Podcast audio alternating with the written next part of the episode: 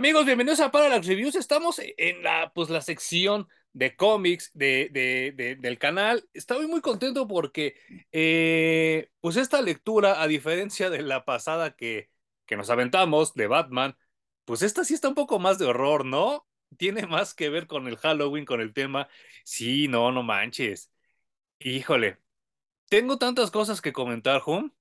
No hemos hablado nada, ¿eh? No hemos hablado nada, eh. Humberto y yo. Eh, ni siquiera éramos así. A veces nos mandamos notitas, pero esta vez nada, nada, nada. Eh, fue nueva para ti y fue nueva para mí, ¿verdad? Yo ya había leído la primer saga, o sea, la que Ah, inició todo, ok, ok, ok. A secas. Ajá, ajá. Y ahorita nos aventamos Deceased a secas y Los Planet, déjame, sí, o Dead Planet, creo que Dead Dead Planet, Planet ¿no? debe de Ajá, ser sí, sí, sí. Planet. Pues yo tengo algo que decir. Esto salió posteriormente a Marvel Zombies. Creo Muchos, Muchos años después, muchos años después, ¿eh? O sea, esto ha de haber salido como en 2017, si no me equivoco, el primer Deceased. Y 2018, sí. se ha, se ha reeditado varias veces porque a la banda le gustó mucho. Tiene tres partes posteriores de las cuales solo leímos una porque pues tampoco es pinche manda y dedicarnos todo el, todo el mes del horror a esta serie, ¿no? Eh, la gente me había, había hablado muy bien de ella, eh, he oído cosas como que bastante favorables, pero creo que salió en mal momento. Ahorita les voy a explicar por qué. Eh, este, este escritor, Tim- eh, Tom Taylor, Tom Taylor. híjole, se me hace que es medio que da bien, ¿no? Yo creo que, no sé si estos sean sus primeros trabajos para DC. Ajá, Es más, si me apuras, tal vez escribió esta saga que nos, nos llevó al vómito en la que Wally West se hace asesino. No me acuerdo cómo se llamaba. Este, ay, Heroes in Crisis. Híjole, tendría que irlo a checar, pero casi estoy seguro de que él la escribió. Creo que sí, creo que sí, ¿eh? Eh, y se aventó otros petardazos así chingones, ¿eh? Pero la gente decía que ese está muy bueno, que la chingada. La, la historia empieza de una manera muy extraña. Ojo, quiero subrayar, la- eh, me gustaron las dos, ¿eh? Me gustó Deceased y me gustó eh, Dead Planet. Leímos las dos mejores, güey, por- porque yo sí me atasqué y leí las otras dos, Ajá, que es una serie que se llama Deceased Unkillables ¿sí? y la otra se llama Deceased Dead at the Gods. World's End. Ah, Pero nos, estas dos que quedamos en aventarnos son las mejores, güey. sí, qué Las bueno. otras están muy de relleno. Ah, igual y No, meto un comentario cuando lleguemos a ese punto de, de la historia de en dónde entran y en muy generalmente de qué tratan. Ah, va, va, va. Sí, ahorita, ahorita si quieres nos platicas de eso. Ujú. ¿Qué, qué- a qué voy con esto? Eh, creo que, creo, que- ¿por qué dije que Tom Taylor es un queda bien? Creo que, creo que él hizo todo lo posible por apelar a dos generaciones al mismo tiempo. A la generación de nosotros, que somos los cuarentones, probablemente alguien más arriba de nosotros que, que, que nació en los setentas, en los sesentas, tardíos. Y entonces la manera de explicar su virus de cómo todo generó a los zombies de DC se me hizo súper boomer. O sea, eh, eh, eh, ahora, ahora la, la gente que no le gusta que les digan millennial, a la gente que tenemos arriba de, bueno, no, no tanto, a los que tienen arriba de 50 les llaman boomers, que son así como los rucos rucos que se quejan de todo, ¿no? Yo no entro en la, en la, bueno, ni Humberto ni yo entramos en la categoría de boomers porque nosotros dos somos generación eh, Y eh, arriba de nosotros está generación X y arriba de generación X están los boomers. Y por eso creo que, creo que el principio de, de es totalmente boomer y me cayó gordo, ¿sabes? O sea, esto de que el virus fuera un virus que se transmitía por las redes sociales y los celulares y todo eso, fue así. Yo estaba oyendo a un viejito diciéndole a su nieto, ya deja este pinche celular, todo el día estás ahí. Así me pareció, Hum.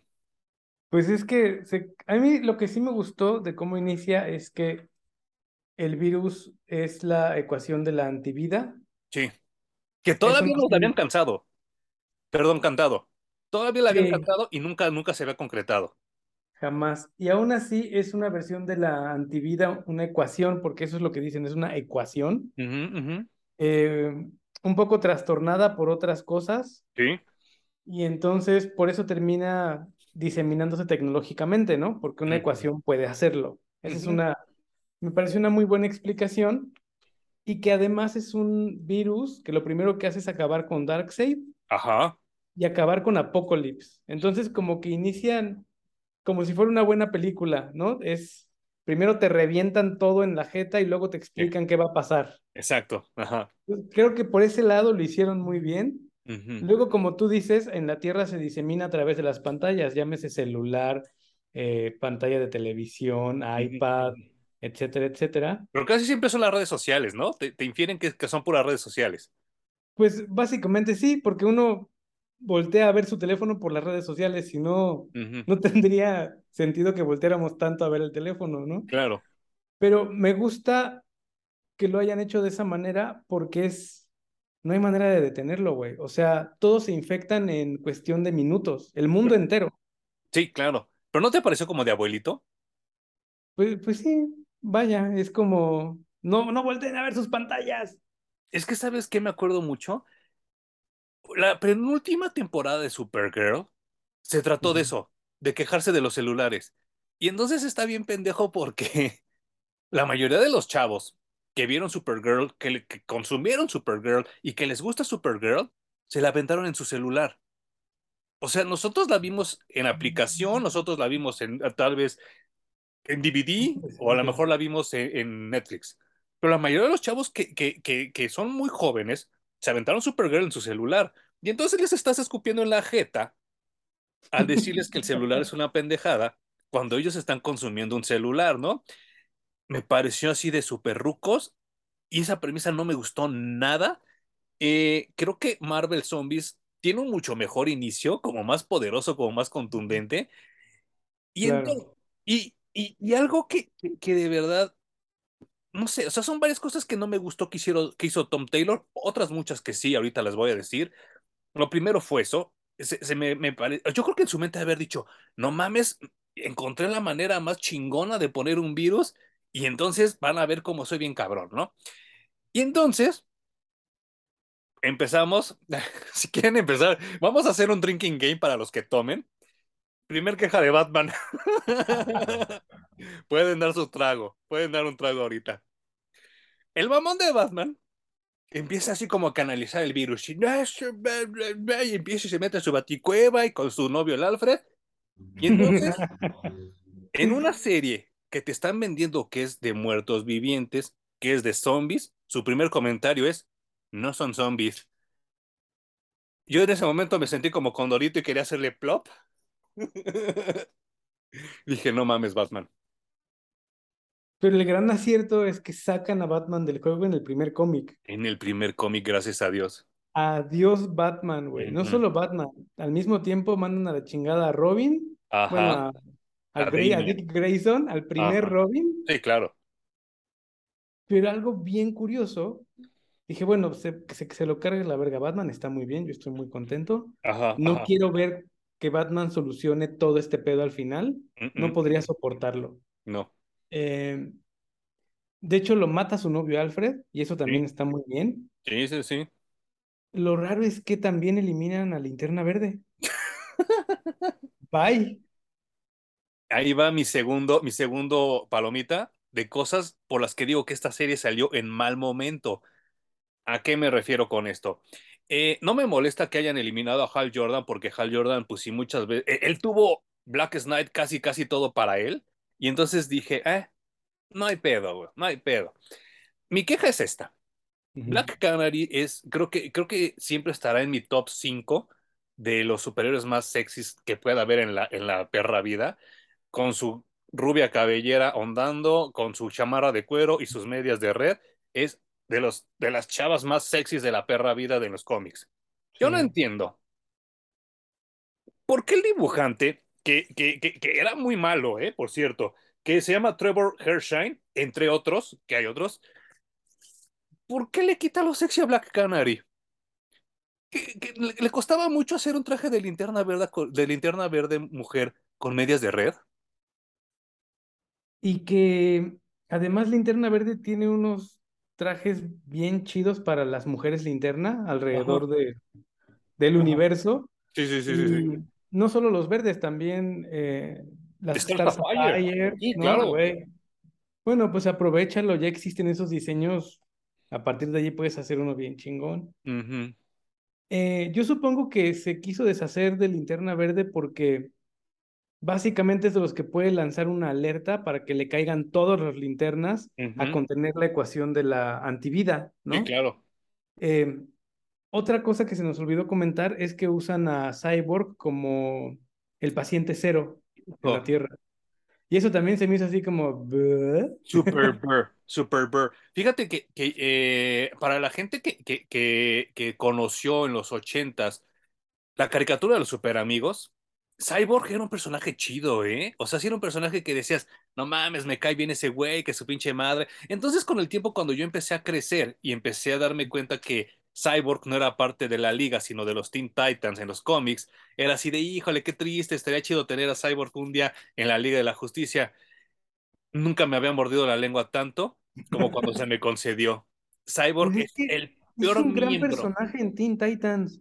Allí es- está, está bien, yo lo he leído ahí, está chingón el personaje y es cool. sí. Y, En la liga pero no además es uno de los primeros en decir, eh, no, güey, so- somos Teen Titans, la liga es la liga. O Sí. sea, ellos en su pedo y nosotros en el nuestro. Sin embargo, eh, ¿tú quién crees que le haya hecho tanto daño a esta continuidad como para meter a Cyborg? Yo no ubico el momento en el que se da el brinco y lo tenemos que mantener como un integrante de la Liga de la Justicia. Pues yo me acuerdo que era fue Dan Didio, ¿eh? Precisamente con los New 52. Y entonces así como que fue así de a huevo meterlo a ese güey porque es negro y es un negro cool y es un negro inteligente y es un negro tecnológico y aparte es un negro que se conecta a internet y aparte es un negro que jugaba americano y entonces tiene tantas cosas que cumplen con el cliché del negro cool que por eso lo han mantenido. A mí tampoco me funciona en la Liga de la Justicia. En los Titans me gusta, en los Titans creo que funciona. Es más, como adolescente meco lo entiendo pero en la liga te cae. Entonces es así de, mm, no, güey, no, no, no, o sea, es que, es que, es que es muy raro, es muy raro. Y, mira, voy a decir una pendejada que a lo mejor me contradigo a mí mismo con, con este comentario. Kyle Reiner estaba morro cuando entró a la liga, funcionaba.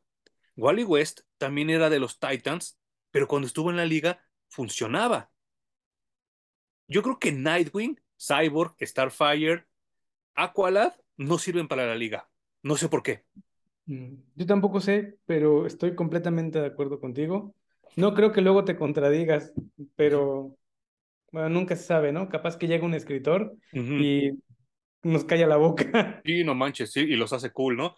Pero Porque no sí, esperábamos tampoco que Wally y que Kyle funcionaran en la liga, pero no, el no. pinche Grant Morrison los hizo enormes, güey. Sí, sí, sí, sí. Sí, de las pocas cosas buenas que hizo con la liga ese güey, ¿eh? Y que ya lo había hecho antes, este, Mark Wade, ¿no? Sí. Sí, con la pesadilla de verano, ¿no era de él? Pues gracias a eso tuvimos un título de la Liga de la Justicia, Sí, ¿no? sí, sí, sí, porque estaba muerto todo. Y pues, Sí. eh, no, eh, no, no sé, o sea, eh, el paciente cero, insisto, eh, el que ya me hayan convertido un virus zombie en virus tecnológico fue así de, eh, no mames, o sea, gracias, pero ¿a, a- qué, a a qué voy con esto? No quiero mamonearme y no quiero ser- volverme como Snuff ni su puta madre, pero esto en 20 años la gente va a decir, ah, qué estupidez, Pues no, yo no sé, a mí medio me convence porque sí, estas películas como La Señal Ujú, de, de terror no se me hacen mala idea, ¿no? O sea, es, a fin de cuentas es una señal que se puede transmitir de muchas maneras Ajá. y que tu cerebro no tiene filtro y te va a terminar jodiendo. Es algo más o menos similar, o sea, todos tenemos un, una- un pinche dispositivo en la mano o enfrente siempre, todo el tiempo, y es una buena manera de diseminarlo lo más rápido que se puede, güey. No hay, no se me ocurre otra como para quitarte de en medio eso de, y ahora se contagia este, y ahora este, y ahora este, y ahora este, y ahora este, sino hacerlo mucho, mucho, muy rápido, más ágil, porque se me hace que este güey tenía prisa de contar la historia que quería contar y funciona bien porque son tantos personajes en DC Muchos, que de hecho todas las series que siguieron después de esta, que tienen que ver con Deceased, me sabe a que son historias que el güey se quedó como con ganas de contarlas, pero no pudo porque todo tiene que ocurrir demasiado rápido. Ok. Y es que, ¿sabes qué? ¿Por qué lo digo? Porque, y, y por favor, gente de, de menos de 20 años, coméntenos si ustedes han visto las, las películas de Laro, donde se tenía que meter un VHS para que te cayera la maldición. Si tienes menos de 20 años y sabes de lo que te estoy hablando, por favor, coméntame aquí abajo. Y si no, y si estás oyendo el podcast, también, por favor, en, en nuestras redes sociales, que ahorita las haremos. Yo conozco gente que en su casa ni siquiera tiene DVD. Y entonces, si es así de, güey, pues no mames, ¿no? ¿A qué, a qué voy con esto? A lo mejor dentro de 20 años ya las redes sociales chingaron a su madre. Yo, yo no tengo DVD, ni Blu-ray, ni nada. O sea, bueno, sí, por el PlayStation, pero ajá. no tengo ni, ninguna película eh, Ah, yo tampoco. Ah. Pues no, güey, o sea, ya eso es como esas películas que hemos comentado también a veces en los que ya se hace viejo el recurso y ya no funcionan, Sí, ¿no? Entonces, sí, como tú dices, usar un VHS en su momento a lo mejor fue muy innovador, pero ahorita ya, ya bye, no. güey, no hay nada que hacer al respecto. A lo mejor sí se hace vieja muy rápido esta historia, quién sabe. Yo luego me pregunto, después de los smartphones, ¿qué, qué, qué vamos a traer, güey? Y, y va a haber algo, y va a haber algo, y, y- y lo vamos a consumir también, ¿no? Pero es que, es que esa es mi preocupación, ¿sabes? Porque hace 10 años Facebook era lo más cool del mundo. Pero hace poco le dije a mi hija Samantha, oye, te etiqueto en el Facebook para esta foto, y nada, se me quedó con cara de cámara, como Facebook, ¿no? Es que eres el tío viejito, güey. Sí, ya no manches, o sea, ya el Facebook es para rucos, ¿no? Y entonces así como que sí, me di cuenta que igual dentro de 10 años las redes sociales chingaron a su madre, güey.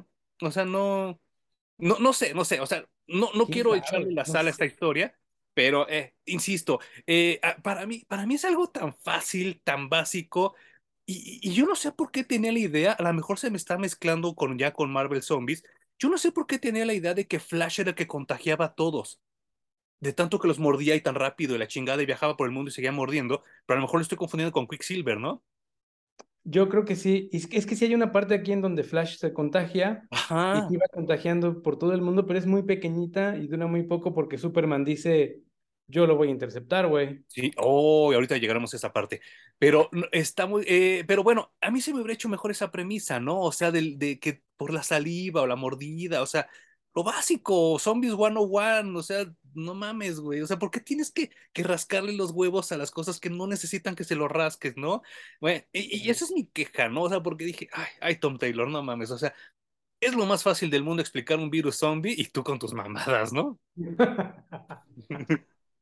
Eh, Bueno, hay una historia que me- se metió, que esta es de las que les mencionaba al principio, que es la de Hope at World's End, Ajá, y en la que Superman y John se dan a la tarea de cortar todas las vías de comunicación electrónicas. ok. Entonces, van a- sobre el mar arrasando con los cables que conectan internet y de hecho acaban con el internet. Dicen ya, o sea, no hay manera de que la gente se conecte a través de sus Uh, dispositivos, ni con la tele, ni nada. esa Y a partir de allí el contagio sí, eh, se da como tú dices, ¿no? Con rasguñones, con mordidas, etcétera, etcétera. era lo más fácil. Y, y vaya, ahí va, ahí va segundo, segundo apunte de Boomer que hizo Tom Taylor. Acaba con esas comunicaciones eh, internautas y se van al Daily Planet para, vamos a transmitir todo por radio. Claro, sí, bien análogo. ¿Qué pedo? O sea, por favor, por favor, gente que me está oyendo esto en el 2022, no importa tu edad, escríbeme en el podcast, escríbeme aquí abajo si estás viendo en YouTube. ¿Tienes, ¿tienes de verdad tú una tele análoga? ¿Tienes tú un, un radio análogo en tu casa? ¡Qué Bueno, ridículo! ese es el pedo de... Has escuchado hablar de los preppers, ¿no? Y de son esta banda que piensa que el mundo se va a acabar mañana Ah, y sí. pasan su vida preparándose para ello. Sí, sí, sí, que tienen sus búnkers, ¿no? En sus casas. Ajá, y la primera pues la primera acción en el apocalipsis es que nos quedamos sin telecomunicaciones. Claro. Entonces, lo principal y primordial que debes de tener es un radio con baterías. ujú, ujú. Entonces, me parece más o menos lógica la reacción de, bueno, güey, pues ya no hay internet, ¿qué vamos a hacer? Vamos a transmitir ondas de radio. Me parece un poco ocioso en, en una historia de superhéroes, ¿no? Mucho. Porque, Eso hubiera funcionado en Walking Dead. claro, porque hay muchos telépatas, porque hay muchas maneras de transmitir las cosas y que el mundo se entere, en fin.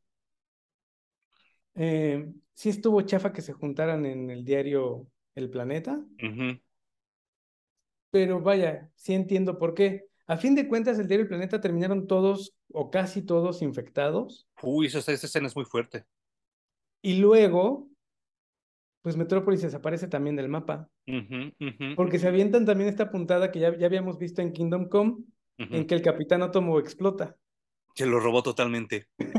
Totalmente robado, güey. Pobre, pobre del Capitán Átomo, creo que es de los superhéroes que más ha sufrido esta transición al nuevo milenio. Creo que no lo saben entender, ¿eh?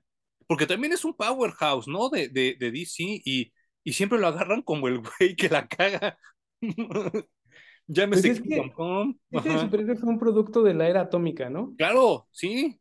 Y honestamente nadie le ve más potencial que ser una bomba con patas, porque Nu- de Nu- Nuclear Man ya tenemos a Firestorm Sí, y que claro. tiene, tiene un superpoder mucho más interesante que, que el Capitán Átomo. Y, y, y, y a Nucleón, ¿no? El de Superman 4. Pero este poder de transmutar las cosas y convertirlas en, en otras, Sí, me parece mucho más interesante, güey. No sé si ya deberían también descansar, dejar descansar al Capitán Átomo. No sé, O cambiarle los poderes. Sí, no, está, está, está como muy raro. Eh, ¿qué te pareció lo de Harley Quinn con Ivy? Me gusta, es algo que ya se ha venido masticando desde hace mucho tiempo. Mucho, Esto ajá. salió hace entre 3 y 4 años. Yo no había visto, por ejemplo, la caricatura de Harley Yo tampoco hasta que me la recomendaste tú. Y ahí sí explotan en absoluto la relación de ambas. Aquí como que apenas se estaba coqueteando con la idea y parecía que le estaba gustando a la gente. A la gente le rayó la idea y obviamente la vemos ahorita explotada en todos lados. Sí, Eh, pero obviamente est- está así como por encimita la relación. Lo único, me gusta, lo que no me gustó fue eh, esto de que el Joker se convierte en, en zombie y. Harley Quinn aprovecha para chingárselo y curar su, su trauma de relación tóxica, ¿no? Di- diría- dirían otra vez los abuelitos, curarte en salud. Sí. Sí, a mí también me pareció malo eso. Sí me hubiera gustado más que lo matara y ya muerto se hubiera hecho zombie. Esa parte hubiera sido como que más impactante. Pero, eh, ok, entiendo también que esto va a un público más plural y no pueden poner algo tan violento. Algo que no me gustó nada, nada, nada de Ivy con Harley Quinn es el dibujante. No le salen bien ninguna de las dos. No, eh, de eso sufre mucho esta serie de Deceased, que Mucho, no mucho. tuvo un dibujante regular. No. Entonces, de pronto tiene buenos dibujos, luego tiene unos muy malos y no es constante. No. Esto creo que tam- tampoco le ayuda mucho a la historia, ¿no? Una, una disculpa a la gente que nos está escuchando en el podcast, pero si me estás viendo aquí en YouTube, o sea, no mames, esto parece como un transvesti vestido de Harley Quinn. No, no hay nada, no hay nada bonito en ella, no tiene bonita cara, no tiene bonito cuerpo, se ve demasiado alargado y ensanchado su fisionomía. Parece el transvesti de Harley Quinn, y, y sin ofensa a la gente transvesti, ¿no? Eh, sí, no, no, no, no es por ahí. Vean, pues yo tengo las uñas pintadas y el cabello largo, no, no, no es por ahí la, la- la- la- el insulto. El dibujante creo que es bastante malo. Sí, y bueno, al menos en esta primera serie, creo que el dibujo es bastante malo, esa Sí, es la constante. sí, sí, sí, sí, sí. Y, pero no sé, a mí más allá de eso, creo que sí me funciona. Hay algo muy distinto entre Marvel y DC y no sé cómo expresarlo, güey. Porque en Marvel, en Marvel Zombies, la desesperanza es lo que reina todo el tiempo, Sí, claro. Sí. ¿no? Todo el tiempo sabes que se va a ir al carajo y no va a haber manera de que alguien llegue y lo corrija. Y en cambio con DC, creo que el tema es que cada número haya un rayo de esperanza, que cada número haya un rayo de esperanza, Uh, un rayo de esperanza, sí, constante, constante, sí, sí, constante. sí. No importa quién maten ni de qué manera lo maten, porque si hay un chingo de gore y sí se van a llevar entre las patas a superhéroes muy importantes del universo DC, Muy cabrón. pero aún así siempre queda la esperanza. Eso está muy cabrón, como la diferencia entre compañías, no hay manera de deshacerse de ella. Es una constante para siempre, güey. sí, y fíjate, fíjate que, que estaba, estaba tratando de pensar, ahorita después del corte voy a tratar de buscar el cómic, si no ya se los quedará de ver porque eh, sí, sí es una, una miniserie de dos episodios que quiero retomar algún día con Hum, la de The Super Seven, que fue el, el del anual de los Salesworlds. Así yo me imaginaba un poco más esta historia, ¿sabes? O sea, como que con sus chamarras, sus gabardinas, o sea, ya todo bien jodido y que el mundo valió madre, pero tienes razón. Aquí los superhéroes jamás cambian sus atuendos, son colores súper brillantes, son este, como que siempre, como dices tú, sí vale verga, pero no, aguanta, no vale verga todavía porque falta que llegue esto. Esa parte me gustó mucho, eh, mucho, y ahorita llegaremos a eso porque, porque sí, lo, lo que le estamos hablando son los primeros dos números. Y, y, por ejemplo, eh, eh, algo que me impacta mucho, que también medio se lo sacaron de, de la manga, es que Jonathan Kent, el papá, también se infecta. Y entonces pues a Superman le duele mucho, ¿no? Le duele mucho el haber este, pues, tenido que, que acabar con su segundo papá, pero tiene a su mamá. Y es totalmente lo que acabas de decir ahorita, ¿no? O sea, sí medio vale verga, pero eh, no, güey, o sea, voltea hacia el otro lado, todavía no estamos tan jodidos, ¿no? Esa parte me gusta mucho, mucho, mucho, pero aquí hay otra cosa que, que ya lo he comentado, ya lo hemos hablado Jumi y yo en otros videos, en otros podcasts. Aquí llega Superman con Black Lightning y lo primero que hace, gritándole enfrente de todo el pinche mundo, le grita, Jefferson. O sea, ya todo el mundo se enteró que se llama Jefferson Pierce, Black Lightning. O sea, ¿por qué no le pudo haber dicho Black Lightning? O sea, ¿por qué le tuvo que haber gritado Jefferson? Se me hace una, una, una pendejada, ¿no? Pero, y, y obvio, Superman no haría eso, porque él No, tiene una identidad secreta que tiene que proteger para proteger a su familia y a toda la gente que quiere. Ese güey no llegaría a gritarle su nombre de pila a, otro superhéroe. ya es un vicio que se quedó. un vicio que se quedó. Ya lo hacen sin siquiera pensarlo, yo creo, ¿eh? No, no. Y se me hizo muy malo, ¿eh? Porque hay varios así durante toda la lectura. Sí, Y o bueno, sea, nada más nos faltaba que cuando llegara Lex Luthor le dijera a Clark, ¿no? A, a así de, Superman. ajá, ajá, ajá. O, o que Lois le dijera, mi amor, oye, ya llegó Lex. Sí, no, todo mal, güey, todo mal con eso. Sí, A sí, Robin no le dicen Robin, le dicen Demian todo el todo tiempo. el tiempo, todo el tiempo. Y, y eso, la neta, eh, está culero porque cuando está Harley y Ivy, sí se dicen Harley y se dicen Ivy. O sea, ¿por qué no se dicen Arlene y Pamela, no? O sea, Claro. no seas pendejo, ¿no? O sea, también, pues si tú estás estableciendo las reglas, síguelas, güey, no mames, o sea, no nada más con lo que te conviene. Y vuelvo a Pero no, ¿sabes? No hace sentido, güey, porque cuando tú te compras una playera, no te compras una playera de Bruce. justo, qué buena analogía acabas de hacer, güey. Compras una perra playera que dice Batman, güey. Ajá, ajá, qué buena, qué buena, qué buen ejemplo acabas de dar. Yo una vez les escribí también, a- eh, eh, eh, yo ahí de pinche tóxico, ¿no? En, un- en una, en un- de, de Facebook, y les puse, es que dice Action Comics presentando a Superman, no No. Action Comics presentando a Clark, no mamen. Y entonces así como que recibí como ocho likes y yo, ay, hay gente que está de acuerdo conmigo, ¿no? Pero sí, o sea, es que, es que a mí se me hace muy ridículo que sigan haciendo eso. Y Sí. aquí llega una parte que, que, que también está bastante mamona. Si se las platico, les va a parecer bastante mamona, pero se ve chido en el cómic, que está toda esta como resistencia en el Daily Planet y empiezan a ver así como pasos y empiezan a oír ruidos así como un temblor y de repente llega Giganta, hecha zombie, y si es así de, no mames, qué chingón se ve eso. De las mejores, sí, o sea, este cómic tiene unos cinco o seis momentos así fenomenales y ese es uno de ellos, güey. Sí, no manches. el rayo de esperanza también está justo en que Superman dice, si son zombies, no los vamos a matar. Ajá, ajá. Y Sí, todos así, bueno, ¿qué está pendejo este güey o qué? De todas maneras ya no están vivos. claro. Pero Superman está con la idea de, ¿qué tal que se puede revertir? ¿qué tal que se pueden curar, güey? Entonces, de hecho, a su papá lo deja encerrado en el sótano Y claro, del granero, así de nada más que no se pueda salir, lo sí. controlamos. Y él está con que no, no matamos a nadie. Pero Cyborg termina, termina volándole la cabeza Sí, no a. Giganta. O sea, le deja un boquetón así Sí. enorme. Aquí está la escena, perdón para lo que nos están oyendo. momentos del cómic, güey. Qué Sí. bárbaro. Sí, sí, sí, sí, eso me gustó mucho, mucho, mucho. Eh, híjole, yo también decepcionado de que este güey no sabe escribir a Wonder Woman. Pudo haber hecho tantas cosas con Wonder Woman en esta serie y también la pone como la machorra necia, pero eh, bueno, ya, ya después se compone.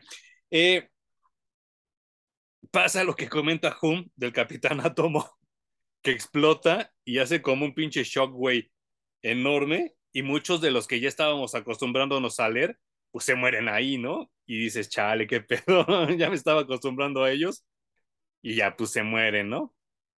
Pues es que es lo mismo de no tengo tiempo. Lo que voy a hacer es que voy a reventar el 30% de los superhéroes en una explosión gigantesca y ya no tengo que preocuparme por escribirlos ni que interactúen con nadie más. Sí, claro, Y eso no está tan mal, ¿no? No, no, no, no. Y me pareció bien porque así son las películas de zombies, ¿no? Cuando alguien ya te está cayendo bien, chingue su madre, lo matan, ¿no? Pero bueno, ya cuando en, en DC no está Linterna, no está Batman y no está nadie más que analice las cosas, siempre van con la vieja confiable, el negro listo de Mr. Terrific, ¿no? Es el- la vieja confiable, ¿no? Y pues van con, con Don Terrific y les dicen, no, pues, ¿qué creen que sí tenía razón el Batman? Pues no son zombies técnicamente, pero sí son zombies porque pues sí muerden y sí, bla, bla, bla, bla, bla, bla. Y nada más te enredan más de lo que de lo que ya tu mente ya había entendido, y entonces te, te, te hacen todavía más pinche mierda a la cabeza y dices, chale, esta escena me la pude haber ahorrado, ¿no? No solo eso, o sea, si creen que eso ya es complicación suficiente, luego eh, ya tampoco se pueden jugar la carta de viajemos en el tiempo para evitar que todo esto pase, Ajá, porque incluso queda borrado el futuro de- en el que existe Booster el Gold no, y desaparece, güey. no, Y luego el Mr. Terrific termina diciendo, bueno, pues ya no podemos, va a tener que ser mágico el pedo. Y la vieja Entonces ya pueden meter a John Constantine. Es lo que iba a decir, y la vieja confiable de la magia, llega John Constantine, y, yo así de, ay, oh, este, qué novedoso, ¿no? Te quemaste el seso. Pues es que eso lo solucionan, me parece muy rápido. Ujú, Y yo creo que el pretexto solo era acabar con la posibilidad de regresar en el tiempo. Sí. ¿Y Así va, vámonos y en chinga, porque inmediatamente después de eso, yo no sé si tú, a ti te pasó lo mismo que a mí, pero yo había perdido completamente del radar a Martian Manhunter. Yo también. y básicamente brincan de no se puede con, con el viaje en el tiempo, no se puede con la magia. Se están reuniendo todos los de la Liga de Justicia que quedan y los sobrevivientes, incluso Lex Luthor, y llega el Martian Manhunter hecho una masa verde Sí, sí, sí, a sí. chingárselos a todos, güey. Y, no y a mí me sorprendió mucho haber pensado, ¿por qué no se me ocurrió que existía el Martian Manhunter, güey? O sea, nunca lo vi, nunca hicieron una pequeña aparición, nadie se preguntó en dónde estaba, yo tampoco, y de pronto llego y digo, claro, güey. Sí, sí, sí, sí. Que, bueno, antes de eso, antes de lo del Martian Manhunter, eh, y qué bueno que lo sacaste a colación porque a mí me gustan los tacos, a mí me gusta la pizza, pero este número de lo que estamos hablando es un taco de pizza, o sea, no mames, ¿no? Porque juntaron a la Liga de la Justicia de los ochentas, que era pura comedia, y entonces tenemos a, Blue Beetle, tenemos a Booster Gold, tenemos a Mr. Miracle y tenemos a Barda, que son cuatro personajes, pues la neta, pues bien chafitas, ¿no? Los quiero mucho, me encantan, pero son personajes chafitas y que son para reírte. Y entonces lo juntan con algo súper oscuro que es John Constantine y súper oscuro que es Wave Rider y no queda. Es un taco de pizza, ¿no? Sí, está muy raro eso. No caía, ¿no? Además se chingan a, a Wave Rider. Ajá, y de un cabezazo. Y sí fue así de, uy, uy, no, no mames, ¿no? Ya en el siguiente número que, que estaba comentando Hum, ese sí me gustó mucho, porque también, esta es otra vieja confiable que se ha vuelto vieja confiable en recientes eventos, pero no deja de gustarme que es, híjole, ni pedo, hay que pedirle, hay que pedirle paro a Alex Luthor. Sí, no está tan mal, no está tan mal, porque además creo que es un personaje que puede tomar decisiones difíciles en momentos de crisis. Y y que no se va a tentar nada del corazón, es lo que se tiene que hacer y ni modo. Y de hecho la discusión como que va por allí, Sí, ¿no? Creo que también de pronto le gana mucho su set de venganza con Superman y hace sí. comentarios que no vienen ni al caso, Sí. Pero me parece una escena bien construida el momento en el que Lois le mete un putazo.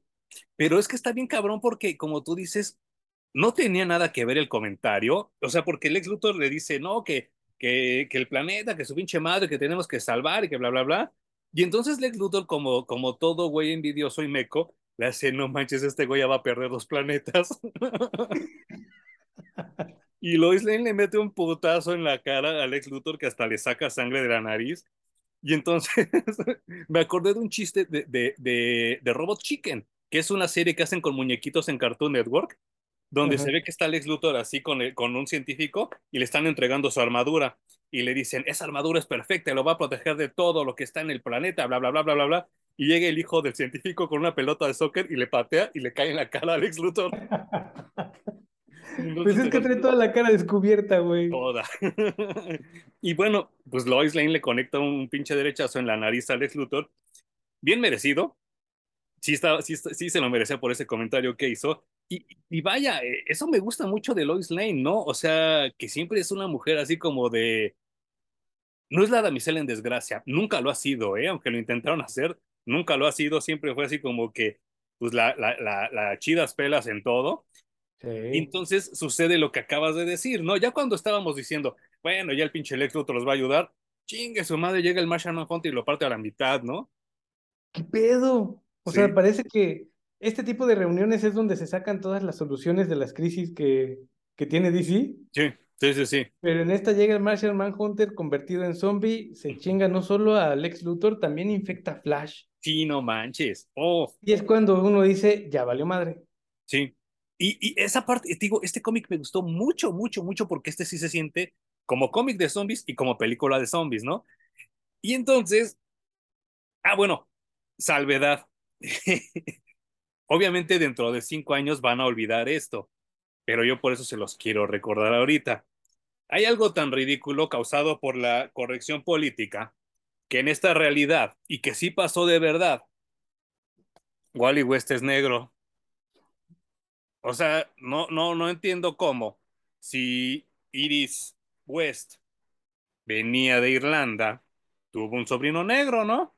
Yo no sé, yo sé que tuvo que ver todo la serie de Flash, y entonces tenemos un Wally West negro, horrible, que se ve todavía más viejo que Barry Allen, pero en fin, ok, ya, en cinco años nadie se va a acordar de esto. Flash está infectado y empieza a hacer un mega desmadre por todo el planeta, ¿no?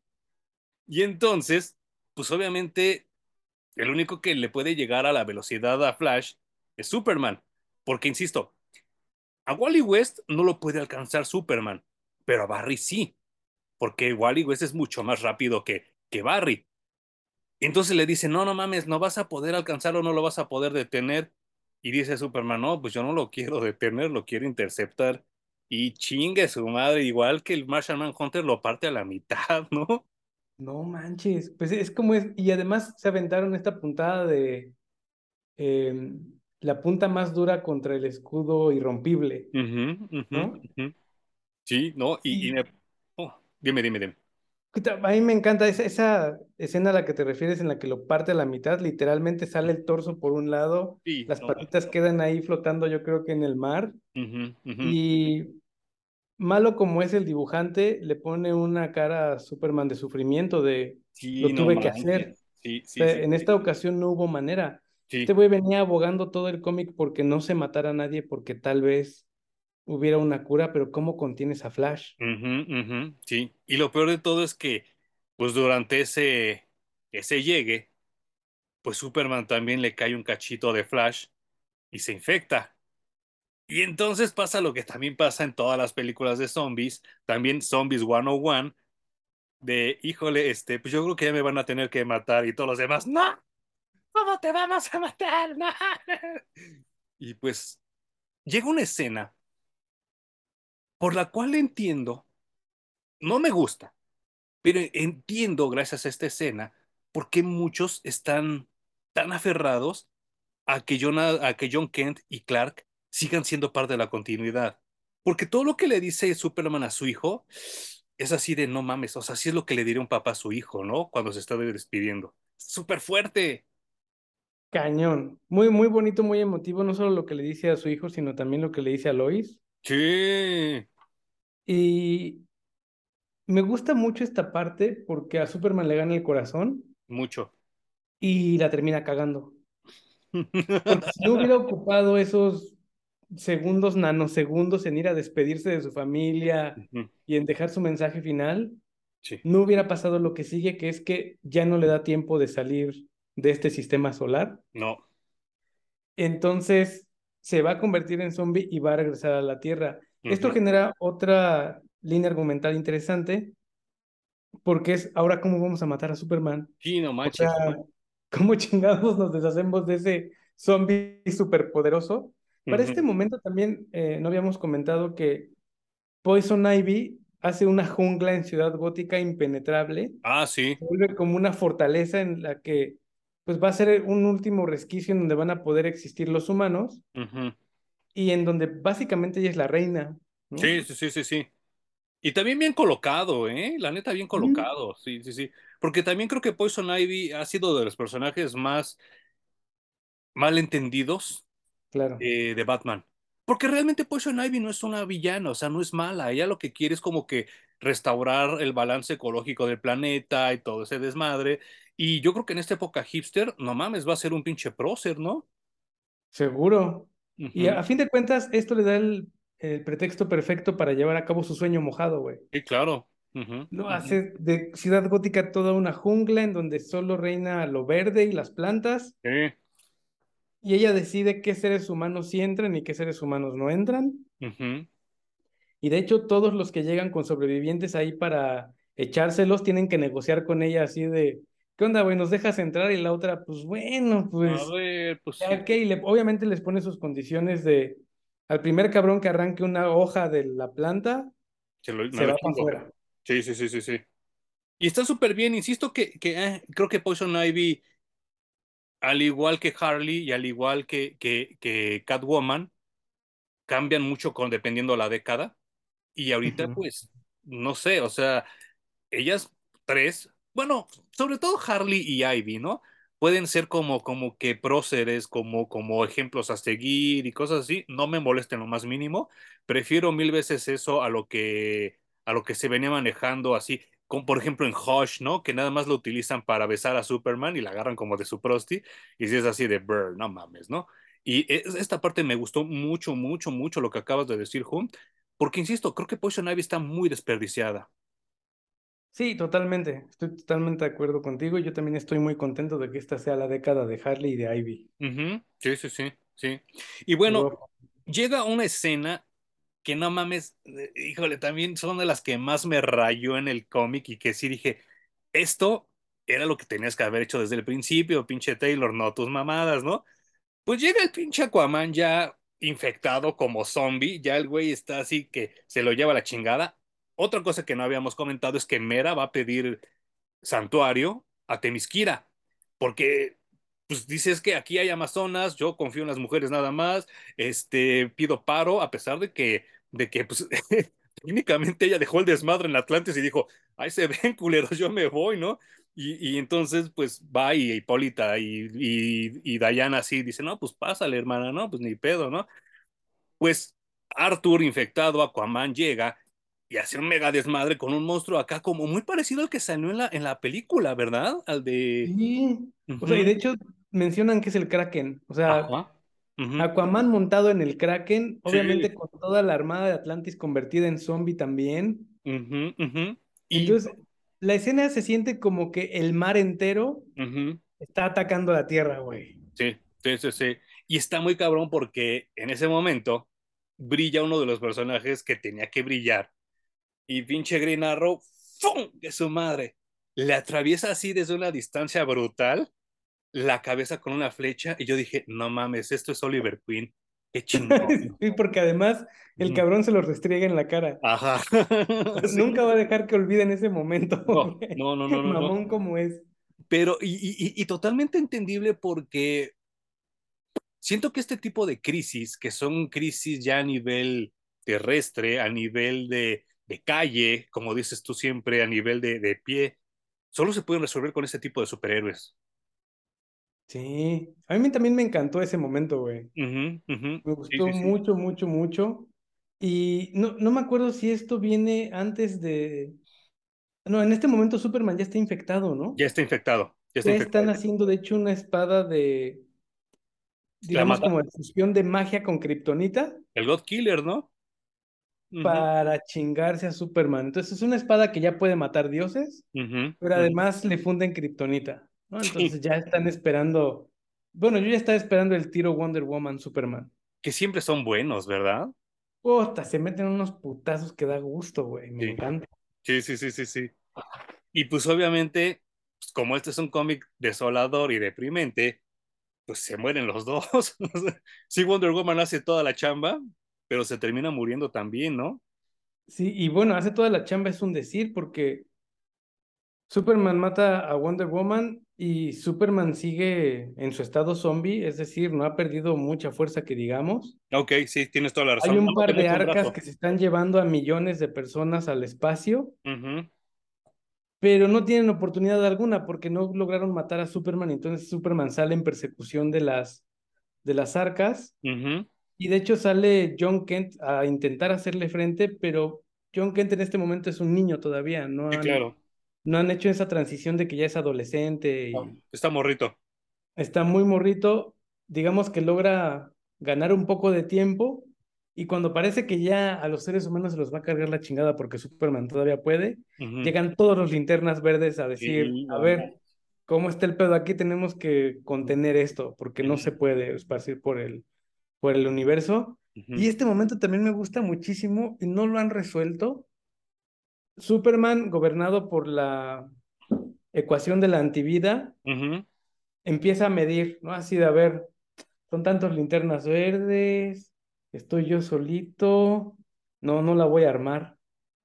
Y entonces se avienta una carrera al sol y se mete en el sol a absorber la energía y consumir la estrella. sí, Y ahí se queda, güey. sí, sí, sí, sí, sí, sí. Y Y la historia se va a terminar sin que solucionen esto. Ah, ah, ah. O sea, ¿crees que todavía lo retomen después? Pues de hecho lo retoman, si no estoy equivocado, en el que leímos después, en el Ah, en el de... de Dead Planet. Ok, ok, ok, ok. Sí, Ah, yo, yo creí que, es que creí que te estabas así como que haciendo referencia en los nuevos que ya van a salir, que porque ya es creo que está saliendo otra serie, ¿no? y ese no lo he leído porque han salido nada más dos, no sé si lo retomen, pero hay cuatro historias después de, no, tres historias después de esta, en la que solo lo mencionan en la de, en la que leímos, tú y Sí, yo. sí. Sí. En las otras no dicen absolutamente nada. Superman se queda allí en el sol consumiendo energía. Ajá. Y entonces, todo esto, o sea, eh, eh, aquí yo estaba así de, no mames, esto está bien cabrón y qué bonito, qué, qué, qué chido, ahora sí ya se me sabe a, a, a cómic de DC Comics, a cómic de zombies, y estaba yo como muy contento. Y entonces, ah, pasa algo raro, no malo, pero sí fue así de, "Uh, esto ya no lo necesitaba yo. Pues resulta que Cyborg dice, ay, ¿qué creen? Ya no sé, no sé cómo, pero creo que tengo la solución de todo. Está en mí. Y yo así de... Pero bueno, no dura mucho ese momento porque llega Wonder Woman ya infectada y le truena la cabeza y, y la avienta a un barranco, ¿no? Muy cagado. Y ya no hay nadie en la Tierra. Ya no hay nadie.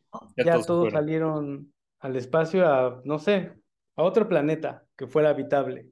Y a mí me recordó, ¿sabes qué?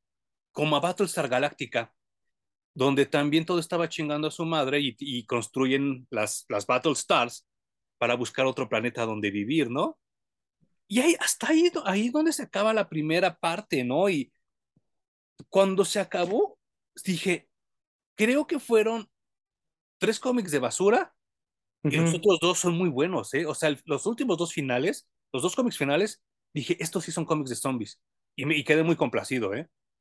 Que se me hace que com- comió más de lo que podía masticar. Sí, totalmente de acuerdo. Quiso meter tantas, tantas, tantas cosas y eran tan poquitos cómics que pues, no le daba tiempo de nada, güey. Ajá, ajá. Y es algo que se puede ver con la siguiente serie que, que leímos, Que a mi que es gusto, como 10 veces mejor que el primer justo te iba a decir eso. A mí me gustó mucho más esta, Dead Yo lo Planet. disfruté muy cabrón. Hay uno en medio que es Deceased Unkillables, Ajá.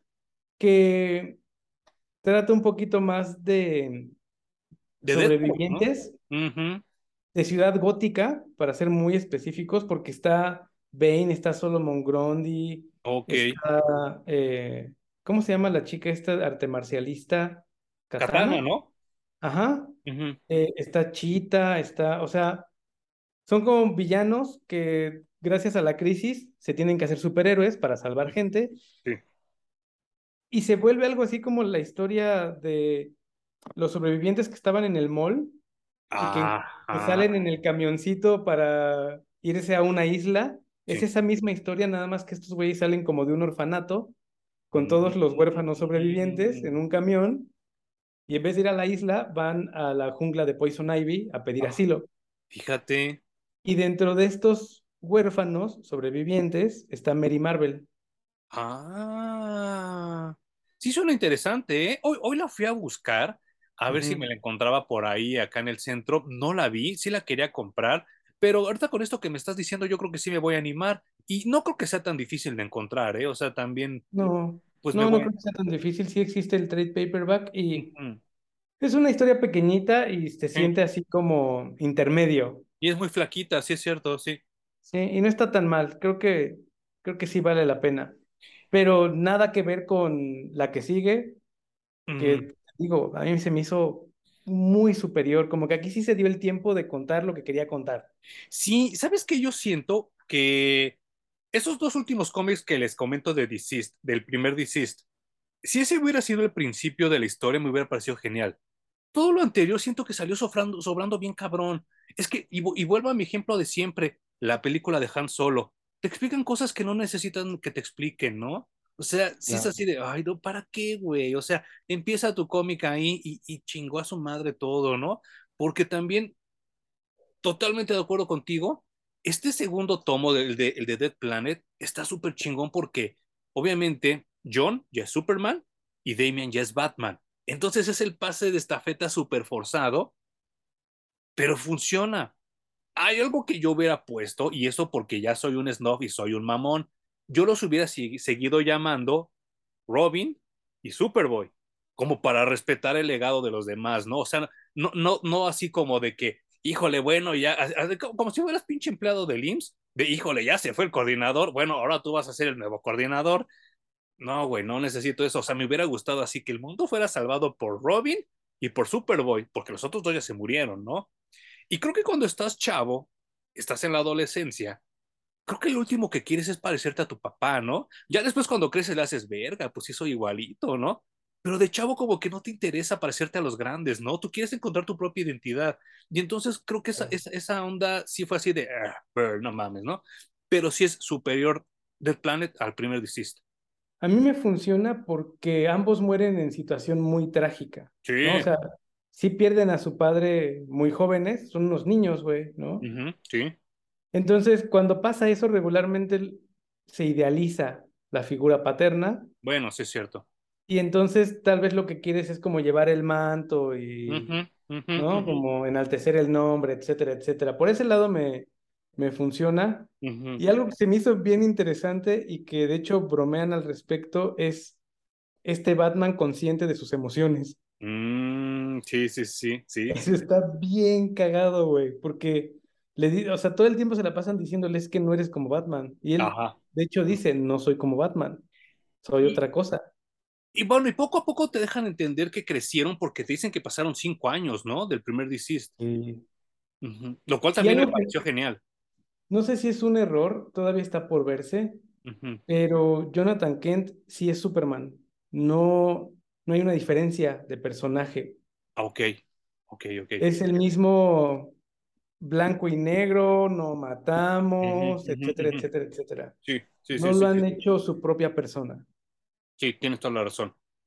Y bueno, llega un momento que me rompe el corazón bien culero porque si en el primero eh, Green Arrow se había rifado como los grandes, aquí me lo matan luego, luego a la primera, ¿no?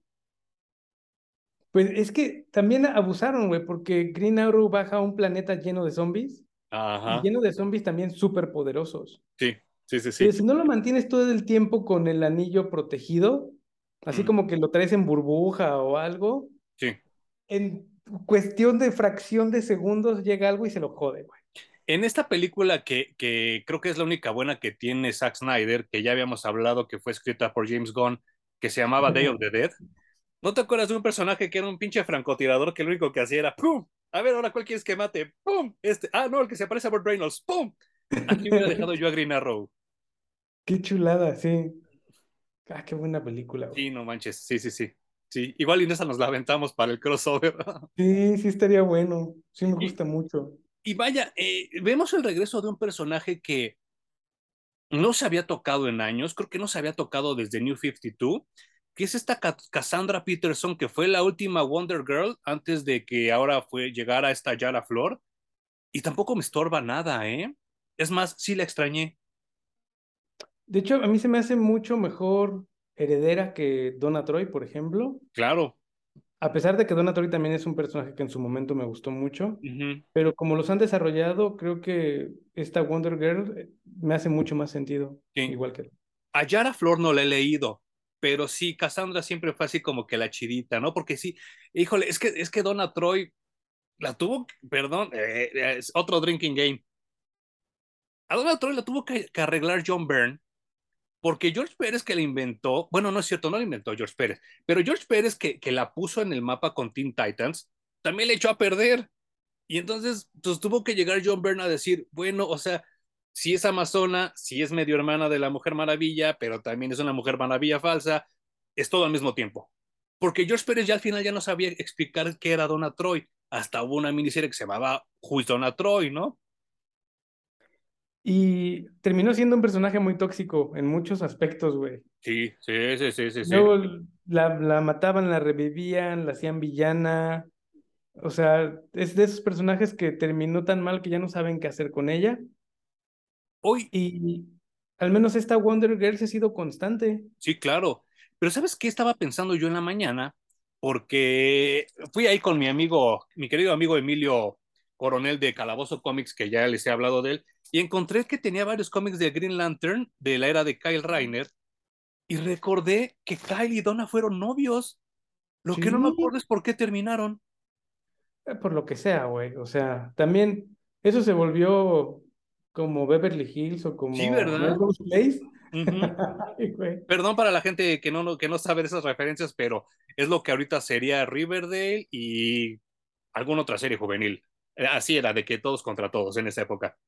Y, y, y, sí, o sea, como que dije, ah, chinga, pues también Kyle fue novio de Donna Troy, pero ¿qué, ¿qué pasó? Ya ni me acuerdo. Pero a ver si luego consigo esos números para enterarme. Y bueno, eh, empiezan a llegar otros personajes que yo no me esperaba, que, que, que, que chido que, que sí llegaron, porque también siempre los tienen olvidados. Y llega, por ejemplo, Doctor Fate.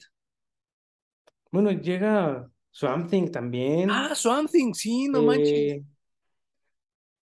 Aquí lo que hacen que, que, me gusta mucho es que abordan la historia como de, var, de, varios puntos y hay varios vectores que van a converger para explotar sí. la historia. Sí, sí, sí. Y el primero es que estos güeyes regresan, ¿no? Ya estaban en su planeta en donde están los ah, seres humanos. Sí, sí, sí, sí, sí. Y deciden regresar porque Cyborg envía un SOS.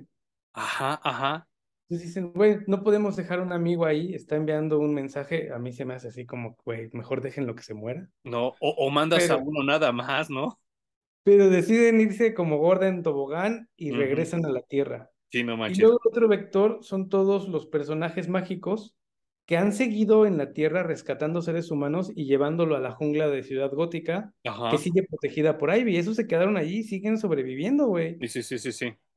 Y luego terminan también por abordar otro vector, que son, digamos, los villanos que todavía sobreviven en el mundo. Y los villanos no solo son los supervillanos, uh -huh. sino los políticos corruptos, la gente que era muy adinerada y que encontraron sí, sí, sí. la manera de sobrevivir aquí en la Tierra. Y hacen el uso de Plastic Man más maravilloso, que es otro personaje que yo No me había preguntado en dónde está. Claro, porque es que también, híjole, creo que tienes razón con lo que acabas de comentar hace rato de que yo creo que Tom, Tom Taylor no midió el alcance que iba a tener su miniserie. Y entonces No. hubo muchos personajes que, que el güey ha de haber hecho, ay, no mames, se me olvidó este güey. Ah, no mames, se faltaba este. Ay, no mames. Y entonces empieza a meter hacia los personajes así como tú dices. Pues es que ni siquiera lo puedo llamar segundón ni tercero porque Plastic Man fue importante mucho tiempo, ¿no? Simplemente era como olvidado. Pero lo mismo pasa también. Bueno, platícalo de Plastic Man y ahorita yo les, les digo de otro personaje. Pues Plastic Man en este momento es una, una masa más o menos líquida, roja. Entonces, los superhéroes que llegan dicen, es un charco de sangre, güey, que está en movimiento porque tiene Sí, zombies ahí moviéndose. sí, sí, sí. Pero Plastic Man es una mezcla de sangre, vísceras, partes humanas y su propio cuerpo que es rojo, Ajá, ajá. moviéndose constantemente. Entonces, lo que ellos pensaban que era una laguna de sangre, no lo es, y terminan siendo atacados por sorpresa Sí, no y se los chinga casi todos. Creo que ese de acá es esta, ¿no? No mames, qué bonito, sí. Sí, está, está muy cabrón. Perdona a la gente que nos está escuchando, pero sí es esta escena la que nos describió Hum. Es esa. Y sí, híjole, es que también yo, yo, yo a Plastic Man le tengo mucho, mucho cariño y sí creo que generalmente no saben cómo escribirlo, ¿eh? No, bueno, y aquí obviamente no, no es que lo escriban, ¿no? Porque no es Plastic Man, es un ultra super mega zombie que se jode a este grupo de superhéroes.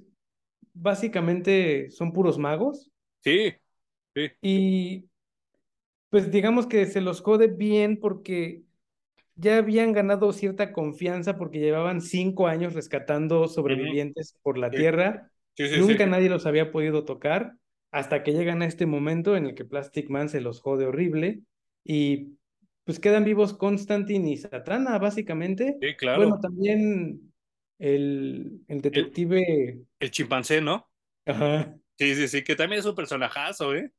A mí me encanta, cada que lo traen, no he visto a nadie que lo use mal. No, no, no, no. Cada que lo traen es un agasajo, güey. Súper, súper buen personaje. Y entre esos que también llegan, llegan dos personajes también como muy queridos que, que de repente, como bien apuntó Huma hace rato, le traen la luz a la sombra. Uno de ellos es el perro cripto y Mary Marvel, ¿no? Sí, y a lo mejor por eso vale la pena aventarse la de Unkillables, porque eh, por eso se pueden encontrar con Mary Marvel y por eso se, se encuentra Damian con Jim Gordon, Ajá, ajá. ¿no? Que también se abrazan y pues es como encontrarte con esa parte de la historia de tu padre. Sí, no manches. Sí, sí, sí, sí, sí. Y son es- esos reencuentros están bien chidos. También hay una parte en la que, eh, de hecho, cuando regresan a rescatar a Cyborg, eh, Dinah, después de que Wonder Woman se chinga a Green Arrow, Ajá, ajá. con la espada esta que habían hecho para matar dioses, va a chingarse a Diana, pero Superman se pone en, en medio, Ah, sí. le dice, no, hay una cura, o sea, no podemos arriesgarnos a matar a más si existe la posibilidad de que haya una cura. Pero como tú dices, es lo que haría el papá, ¿no? sí, sí, o sea, eso, eso no me gusta mucho, pero ya veremos cómo lo solucionan después. John Kent es Clark Kent, Sí, sí, no, sí, sí. no hay una evolución ni nada, ni un cambio. Sí, Pero porque entonces, Damien, Damien sí es más mamón, ¿no? ¿Quién? Damian sí es más mamón que, que Bruce. Damian es ultra mamón. Sí, Sí, a mí me cae gordo, pero me cae también. bien. Me cae gordo, pero me cae bien. Que es mucho más que Batman, que me cae gordo todo el tiempo. Sí. Pero mientras John está herido y se está recuperando, la que lo cuida es Mary Marvel. Sí, sí, sí. Por ahí se me antojaba que se diera un romance chido. A mí también, pero creo que ya desde aquí venían planteando la premisa de que iba a ser como más gay que, que hetero. Porque también yo, yo, yo decía, ¿por qué no le mete sus besos también a Wonder Girl? Y el que termina dándole baje es Damian, ¿no? Claro. Sí, también fue así de, ay, no mames, ¿no? Pero bueno, eh, lo había comentado en otras sagas, lo había comentado en otros videos y lo vuelvo a comentar ahorita. Yo no sé cuál es esta obsesión, cuál es esta aferración de DC Comics de siempre en los eventos grandes recurrir a los personajes de cómics más aburridos de la perra vida que son los New Gods. Pero no se te hace que aquí lo hicieron bien. Híjole, es que me dan tanta hueva. Sí, es, es que como que siempre es lo mismo, ¿no? O sea, siempre es el High Father tratando de, no, ¿saben qué? Vamos a arreglar las cosas. Y el Orion siempre de pinche impulsivo. Siento que siempre son las mismas, o sea, siempre actúan de la misma manera esos güeyes. Y me cagan, me aburren. Pero a ver, dime, dime tú. Algo que no me gustó fue que regresaran a Darkseid. Es decir, que Darkseid vuelva a ser la máxima amenaza del universo. Es así de, "Brr, ¿en serio Ujú. otra vez? Sí, sí, sí, sí. Pero creo que lo hacen bien como para incluirlos y también se los sacan rapidito, ¿eh? No es que Sí, vayan a sí. tener mucha relevancia. No, Me gusta mucho que traen a Orion solo como para decir, ah, y Jonathan Kent es más fuerte que Superman. es lo que te iba a decir, para que le mete un megaputazo en la jeta. Y es así como que ya, güey, ya bájale de huevos, ¿no? Porque es que Orion me caga por eso. Porque siempre se está peleando a lo pendejo, nunca tiene un motivo, el güey siempre está de malas. Y es así de- del tipo de gente de la que ya hemos hablado mucho en este, en estos, en este podcast, de esa gente Sí. que, que nada más te drena la pinche energía porque todo el tiempo está de mamón. Y entonces sí dices, no mames, qué, qué personaje tan de hueva. Pero a lo mejor a mucha gente le agrada que sea así, ¿no? No creo, ¿eh? No, ¿verdad? No creo que Orion sea un personaje popular. No. ¿Te acuerdas que le sacaron como su miniserie en el 2000 y nada más duró como cinco números? Pues es que sí, güey, no abusen. Neta, no abusen. Sí. Y, y vaya, es que vo- voy a esto, ¿no? Yo en vez de, de, lo- de los, de los pinches New Gods, en una situación de zombies, en una situación así como de, de que está valiendo verga todo, preferiría meter a Doom Patrol, Mira, porque esos güeyes están acostumbrados a que siempre les vaya mal. ¿y si hubieran sobrevivido? Sí, claro, sí, sí, sí, porque también a pesar de que es un equipo tercerón, son muy poderosos. Sí, sí, sí está cañón. El mejor run de Doom Patrol creo que es de, no lo digo yo, lo dice el internet, de Grant Morrison. Yo cuando lo leí me pareció muy raro, ¿eh? Sí me gustó, pero me pareció muy raro. Güey. Ujú. Es de las cosas más raras que he leído en cómics. Yo también. Pero raras incómodas, así como de que, chale, ni siquiera le estoy entendiendo. Sí, ni a los dibujos, ni al texto. Híjole, y así fue así de, así como lo acabé, fui y lo vendí. No mames. Sí, sí, Tendría que revisitar porque yo también tengo esa misma sensación. sí. Y a lo mejor es esos cómics que ahora leemos y, Ajá, la sí, pena, ¿no? claro, tienes toda la razón.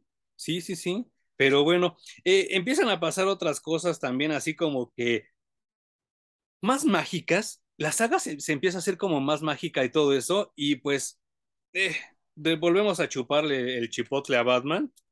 Y tenemos a Batman Shazam, ¿no? A Batgirl Shazam. Eso está bien loco, güey. Yo no sé por qué le dan más poder. O sea, esta morra es una máquina de matar. Ajá, ajá. O sea, yo creo que bajita la mano le para la chinga a Batman, Sí, claro, claro. ¿no? Es Sí, mucho sí. más cabrona que Batman. Y todavía encima le ponen los poderes de Shazam. Sí, no manches. No abusen. Pero algo que me gusta mucho es que, como les decía, son tres vectores, ¿no? Los que vienen del, del otro planeta Tierra a Sí. rescatar y que saben que hay una cura. Entonces el reloj va corriendo porque no tienen todo el tiempo del mundo para encontrar la cura. ¿Por qué?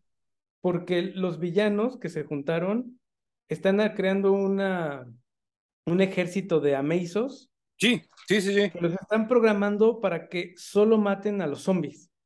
Entonces es como una fuerza que va a limpiar la tierra por completo. Aquí está esta escena que está escribiendo Jun. Perdón a los que nos oigan, por favor.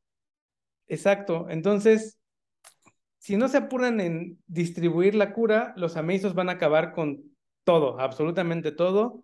No se me hace una mala solución, No. pero los villanos obviamente no saben que existe una cura. Entonces, para ellos la solución es chinguense a todos los zombies. Sí, sí, sí. Y por el otro lado tenemos a los eh, personajes mágicos que lo que van a solucionar es que Trigon, este super mega villano de los Teen Titans, Sí. El diablo, ¿no? viene a, Como a diablo. decir, ya estoy hasta la madre de, de que la Tierra esté tan jodida. De hecho, las almas de los zombies, como no son zombies realmente, sino que tienen la ecuación de la antivida, no son liberadas, entonces están atrapadas todo el tiempo allí.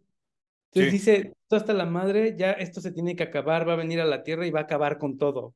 Seres vivos, muertos, lo que sea, le vale madres, ¿no? Entonces todo esto va a converger en, si no curamos, van a acabar con todos los zombies los amazos, entonces tenemos que acabar con los amazos, pero también viene Trigon y entonces está John Constantine juntando reliquias para poder enfrentarse a Trigon porque es el, el único que ha visto cómo, cómo vencerlo. Y de hecho ya ve el futuro y sabe que si Superman se le pone al tiro, Superman termina muerto y bla, bla, bla, bla, bla. Entonces como que se tienen que solucionar tres tra- tramas al mismo tiempo. Sí, sí, sí, sí, sí. pone una atención al cómic que creo que es lo que lo hace funcionar tan bien. Y, y, y, y que como bien lo, lo apuntaste a hacer, ah, lo, apuntaste, parece que dije, pero no, sí dije apuntaste. Este, lo apuntaste eh, en el video anterior, los dibujos son mucho mejores y te dan ese mejor sentimiento de todo lo que estás, de lo que estás describiendo, porque Ameiso es un personaje que se ve chafita, o sea, se, se ve chafita porque es como un duende con, con mayones rayados y es así como un duende así que hasta se ve como, como tierno, ¿no? Pero aquí se ve cabrón, porque realmente el personaje de Ameiso es muy difícil de vencer, porque ese güey absorbe todos los poderes de lo que, de lo que tiene a la vista, porque ni siquiera los necesita tocar. Bueno, eh, incluso esta parte en la que Constantine se empieza a poner cosas y cosas y aparatos mágicos, se Ajá, pone incluso el, el casco del, Doctor Fate, ¿no? Doctor Fate Uh y se enfrenta contra Trigon. Trigon tiene unos dibujos en donde se ve como una masa gigantesca, uh -huh. que de veras va a destruir el mundo a pisotadas, ¿no? Sí, Y sí, de sí, sí. hecho, eh, es tan grande que puede aplastar a Constantine con el puño. O sea, el, el cuerpo entero de Constantine le cabe aquí en los cuatro nudillos Ajá, a, ajá. a Trigon, ¿no? Sí, sí, sí. lo hunde en la tierra y lo madrea, pero bueno, el plan de Constantine contemplaba que lo mataran. Todo lo que acaba de, de, de comentar Juan se desarrolla en los dos penúltimos cómics y yo creo que ahí sí ya le dio tiempo a, a, Tom Taylor de diagramar, de hacer algo en su libreta y esto se va para acá y esto se va para acá y se muere este y este no se Muy muere cabrón. y se siente como más, más concisa la historia, ¿no? Yo no sé cuánto tiempo le dieron para cocinar la primera. Yo creo que sí le dijeron, güey, tienes dos, tres meses para yo también creo terminar el cómic, entonces chingale, ¿no? Uh -huh, uh -huh. Y como en las películas, siempre utilizan la primera media hora para sentar las bases, ¿no? Sí, sí, sí, Presentan sí. personajes, situaciones, lugares, y luego ya se avientan todo, todo lo chingón de la película. Y en estas dos, así es. En la primera, te dicen qué pedo con los personajes, Uh cuáles son -huh, los lugares, quién está en dónde, quién sobrevivió y quién no. uh -huh. Y en esta segunda parte se avienta el clímax Sí.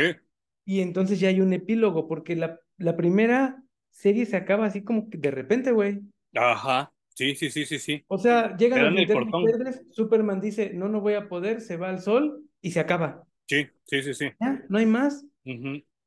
Yo me hubiera, o sea, si yo hubiera leído nada más esa, así como salió cuando salió, hubiera dicho, no mames, qué final tan pendejo. Pero ya sabiendo que hay una secuela que es mejor, sí, sí, estuve yo muy a gusto, ¿eh? Y termina muy bien porque si encuentran la cura, Uh -huh. Logran rescatar como un 10% de, de, la, de la población de la Tierra, tal vez Sí. menos, no sé, porque eso también está padre. El plan de los Amazos sí avanza y sí Uh se -huh. chingan un chingo de gente. Sí, Y. Trigon también avanza por varias ciudades, también chingándose a todos los zombies que se encuentra. Entonces no, no es como, ah, ya rescatamos a todos, somos muy felices. Claro. No. Eh, bueno, rescatan. Algo importante es que Mr. Miracle sigue vivo, la que se murió fue Big Barda. Exacto, sí, eso se nos olvidó comentar. Ajá. en la primera en la que prueban la cura es en Big Barda y funciona.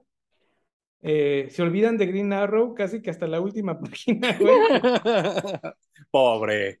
Sí, pobrecito. Estaban tan metidos en solucionar todo el pedo. Uh -huh. John Constantine se muere y, y termina eh, matando a Trigon.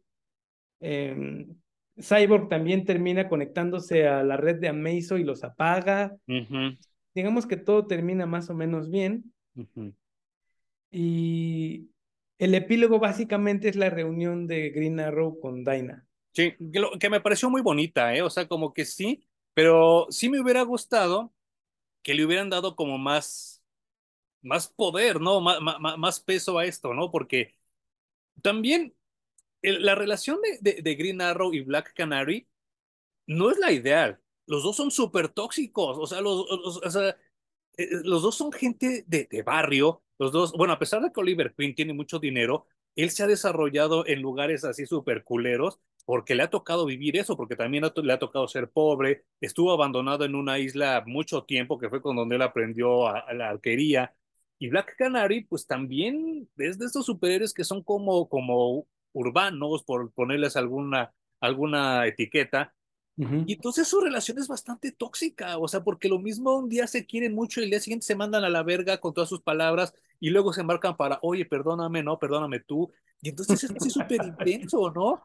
Que lo quisieron después copiar con Hawkeye y Mockingbird y como que no les salió, pero estos dos todo el tiempo se están mentando la madre y abrazándose y después se vuelven a mentar la madre.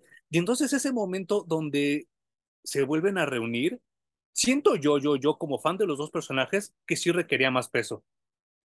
Yo también creo que requería un poquito más de viñetas al respecto, pero creo que también lo hace bien porque desde el principio ella le dice, sí, te prometo que regresamos juntos, Y luego sí hay una parte en la que está muy arrepentida de habérselo llevado y de haber votado por regresar a la Tierra, sí, porque se lo chingan.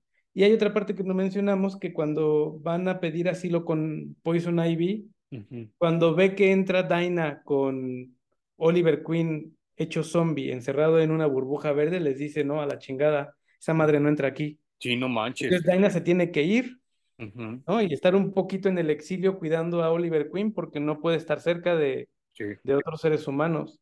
sí, Entonces sí. creo que no estuvo mal que eso abriera en el primer cómic y cerrara en el último, Ujú, a lo mejor, con- a lo mejor con un poquito más de tiempo, pero sí me gusta y me gusta mucho como epílogo que se juntan los dos y ella le dice, pues te prometí que íbamos a regresar juntos, ¿no? Y está bien chido eso. Eso está muy bonito. Y sabes qué, Eh, me, me quedé pensando mucho en el personaje de, de Mr. Miracle, que ese güey también se la pasa todo el tiempo haciendo bromas y en su desmadrito, y como que siempre es el que, el que hacía el comentario incómodo, pero siempre lo hacía como para, eh, para alivianar la, la situación. Y él está mega súper enamorado de Big Barda de toda la vida, ¿no? O sea, él, él siempre le ha profesado su amor. Eh, ella como que al principio decía, este pobre pendejo, pero después se termina enamorando mucho de él y ellos son como la pareja, como buena, buena onda, ¿no? De, de, de los New Gods y de DC Comics. Su relación es como muy, muy bonita. Ajá. Pero en la vida real, toda esa gente que todo el tiempo tiene como que, que, que, que tú los ves en tus posts de WhatsApp, de Facebook, si eres ruco como nosotros, o de Instagram, toda esa gente que todo el tiempo se la pasa poniendo mucha luz para ti, este, hoy amanezco muy radiante, muy contento, y gracias a Dios por este café, cuando les cae el primer madrazo de la vida, se rompen, se quiebran, porque están tan acostumbrados a que todo el tiempo les vaya tan chido que cuando les cae un vergazo, se quiebran culerísimo. Y eso le pasa a Mr. Miracle. El güey cae en una depresión, pero brutal cuando se muere Barda. De hecho, nadie sabe que está vivo. Ajá, no, no El saben. güey está tan recluido en su depresión que no me acuerdo quién es el que les lleva el chisme de que sí está vivo, pero todo el mundo se sorprende, ¿no? Porque de verdad ya lo habían dado por muerto en la primera serie. Y, ah, bueno, pues es el pretexto perfecto para meter a los New Gods y que llegue Metrón y ajá, tal. ajá, ajá. Híjole, Metrón también era de esos personajes que en los noventas me gustaba mucho, pero entre más lo leo, más me digo, ah, chale, qué pedo con Metrón. Yo nunca sé si es bueno o es malo. Y además se ha vuelto un crona, ¿no? O sea, Sí, sí, sí, sí, sí. en esta búsqueda del conocimiento y de ser el poseedor de todo lo observable en el universo, Ajá, ajá. Pues en una de esas termina siendo villano, ¿no? O sea, no Sí, sé. ¿verdad? Sí, sí, sí. Yo me, Claro, eh, no sé, sí, es como, es como un personaje raro. Y, y ¿sabes qué también se nos olvidó comentar del principio, principio, principio de, de, de la saga? Y que me pareció un buen momento también, que el pinche Darkseid agarra al pinche el esquiador ese de la muerte, se me fuerte el nombre, ah, Black Racer. Black Racer, eso me pareció muy chido, ¿eh?